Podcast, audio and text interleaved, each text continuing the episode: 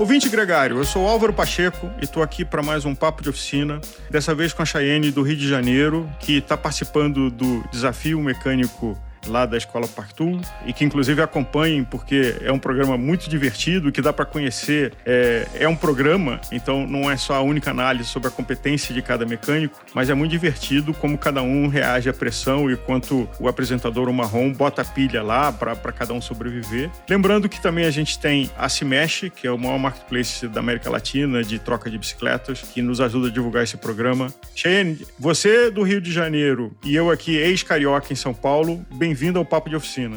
Ah, beleza. Ex-carioca.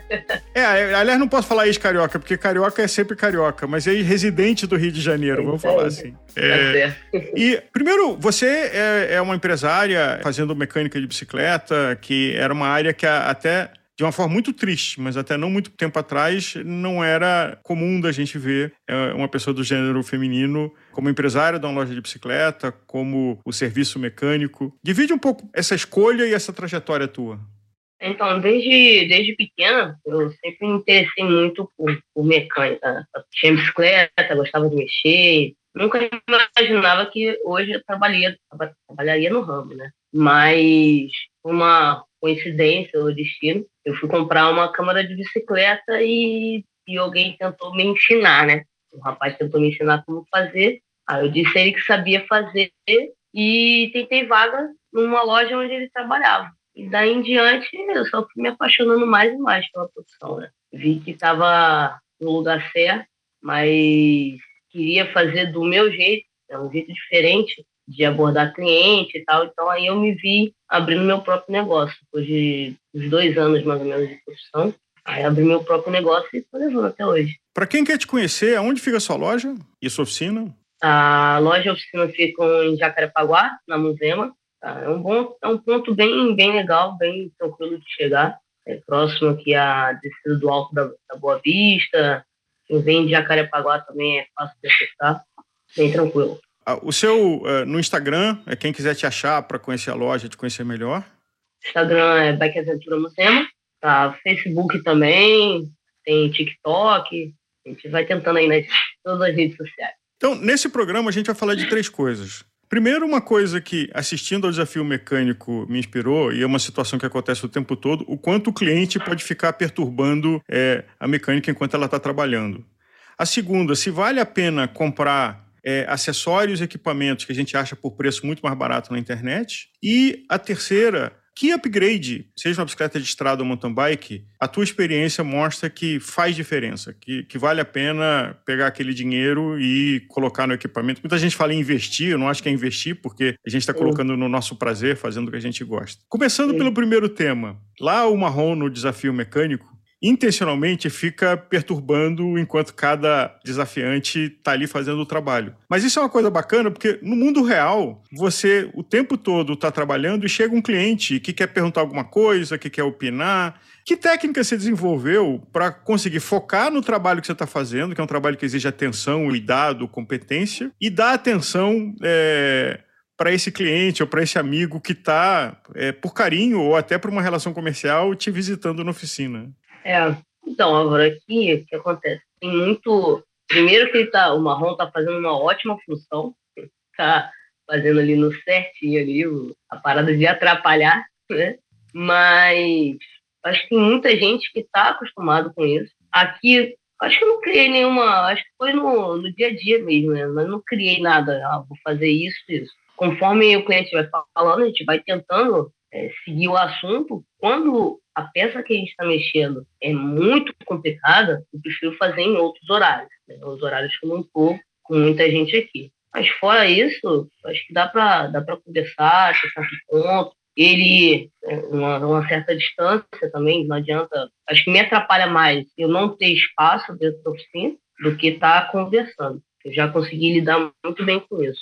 Até mesmo puxa assunto, conversar junto, mas assim, atrapalha um pouco. Você acaba tirando um pouco foco, né? Cheyenne, hoje ciclismo é um esporte fascinante, mas até pelo volume que cada peça é fabricada, os preços são mais altos do que em outros tipos Sim. de esporte. E podendo chegar a, a, a valores altos. tem a tentação da gente olhar na internet e ver de diferentes ofertas, às vezes vindo da Ásia, às vezes de coisas, sites é, de marketplace, peças a um valor muito menor do que a gente encontra na loja.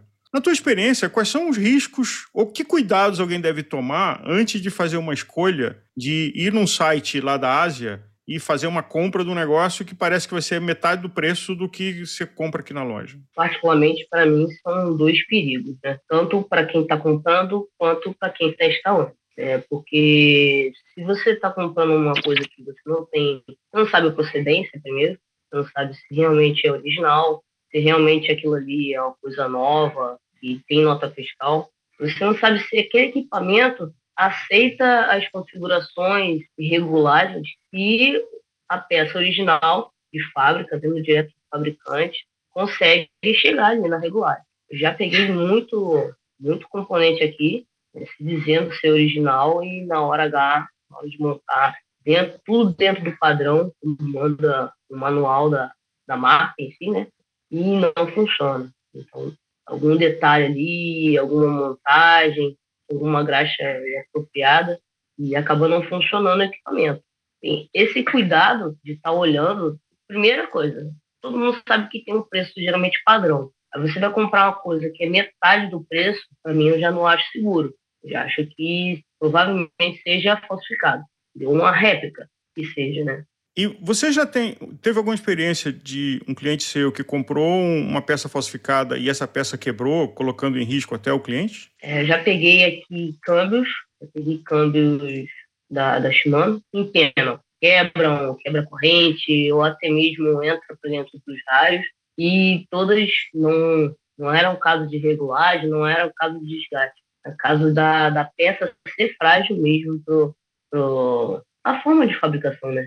Paraguai é, enfim. Não, ou o que acontece muito é que tem peças que não passam no controle de, de, de, qualidade da fábrica e ela rejeita, não coloca no mercado, e alguém dentro da fábrica pega aquela peça que não foi aprovada no padrão de qualidade e coloca no mercado de uma forma mercado negro. Então, ela não necessariamente é uma réplica, é, é, um produto falsificado, mas é um produto que não passou no padrão de qualidade. Então, às vezes, você pode olhar e falar, ué, mas é igualzinho, aqui na mão não tem diferença nenhuma. É porque um falsificado você pega na mão, você percebe um pouco. Não, real, vou te falar, tá? É, parece que cada dia que passa tá mais difícil de você saber se realmente é original ou falso. Entendeu? Eu pego o pedal aqui, já peguei pedal. É, não, Deore, isso aqui é Deore, puro. Tu olha o pedal perfeito, dentro da caixa, com todos os manuais, como vem na peça da Shimano original, fechadinho atrasinho. Você abre, o cliente usa durante um ano, aí ele começa a dar uns, uns defeitos que geralmente não daria no, no pedal original. Aí você abre para fazer manutenção, né? Aqui eu faço o reparo do pedal. A gente abre, quando a gente depara com a situação interna do pedal, é que a gente descobre realmente que o pedal não é original, porque a Shimano tem as suas características do, do ferramental que é utilizado. E aí eu tiro foto, tiro foto, mando pro cliente, cara, infelizmente, o pedal não é original. Até para tirar né, qualquer, qualquer dúvida de que o meu serviço tenha, ah, não, o serviço ficou ruim. Não, o serviço não ficou ruim. A peça não é de boa qualidade, vou fazer a manutenção, vai durar mais um tempo, depois você tenta comprar um original. Acontece muito isso. Eu imagino eh, a tensão que você tem que administrar e todas as mecânicas e mecânicos de que o cliente compra uma peça que quase sempre tem um valor importante, leva para você e você ligar para ele e falar assim, olha, não funcionou. E a frustração enorme, assim, como não funcionou? Você, você não está fazendo uma coisa errada? Você, mecânico, não está fazendo uma coisa errada? Exatamente, exatamente. Aconteceu muito comigo. E agora a minha postura, quando chega o material na loja, se eu não tiver comprado direto do, do fabricante, pessoa trazer de terceiros, agora nem precisa mais comprar tão fora. Aqui no Brasil a pessoa já consegue comprar réplica, já consegue comprar, porque compra de lá e bota em outro site, né? Aí fica mais difícil ainda. Chegou para mim, eu analisei, ó, particularmente, não sei se o produto é original. Ele tem características de que seja original. Vou montar e a gente vê como é que vai ficar. A peça aceitou toda a configuração certinha, ok, beleza utiliza. Agora, não aceitou, teve algum detalhe ou outro que não encaixou, algum, alguma peculiaridade ali, eu passo para o cliente e ele está ciente de que pode ser que dê algum problema. Aí fica a risco dele. Cheyenne, na tua experiência, quais upgrades, seja para uma bicicleta de estrada ou seja mountain bike, você viu que fazem diferença para alguém que quer melhorar a sua bicicleta, é, que está no nível básico, intermediário, do conjunto todo? Quer, quer ter um pouco mais de performance, quer ter um pouco mais de funcionamento. Vamos um de cada vez. De bicicleta de estrada, o que, que você acha que faz uma diferença que o cliente sente? É, particularmente, é que eu, que eu tenho visto assim, até como, até como ciclista, né? É, depende muito do que a pessoa faz, né? Isso conta muito, né? Se, se é mais da montanha, se é mais do, do plano, né? Mas acredito que rodas sejam um upgrade bacana. E eu acho que fica muito ali, ou, ou roda ou relação. Eu acho que ambas as bikes, né? tanto o Speed quanto, quanto o MTB. A roda ajuda bastante, geralmente tira bastante peso da bike, quando a pessoa realmente quer fazer um upgrade, né? Diminui a quantidade de raios, é, bota uma tecnologia melhor no cubo, e aí isso aí funciona legal, funciona bem bacana. Cheyenne, a gente falou de peça falsificada, mas tem um problema que talvez seja até maior, que é peça roubada de que alguém é, aparece para você com uma peça que é a original, e aí você pergunta, onde é que você comprou? É, tem nota? Ah, não, isso aqui foi não sei quem que me apresentou, ou um site que eu vi. É, qual é a tua opinião sobre isso? Eu acho que isso aí ainda é pior do que estar tá comprando em um site genérico ou não, né? É mais arriscado. Você fica naquela. vira uma bola de neve, né? Acredito eu. A pessoa compra, Aí vende, aí você já vende o seu, mas aí você não sabe qual foi o fruto ali daquela, daquela peça, se foi de algum, alguém que roubou. Aí fica toda aquela, aquela história ali, né? Você não sabe se, sei lá, alguém morreu, cara tomou a bicicleta do cara e ficou nessa história aí. E vender. Sem procedência fica muito complicado. E lembrando né, de que quem compra coisa roubada pode ser a próxima vítima, né? Porque está alimentando um circuito de que se tem alguém comprando, vai ter alguém roubando para vender para alguém que está comprando. Então, o, e além do que é crime. E chama é... mais atenção, né?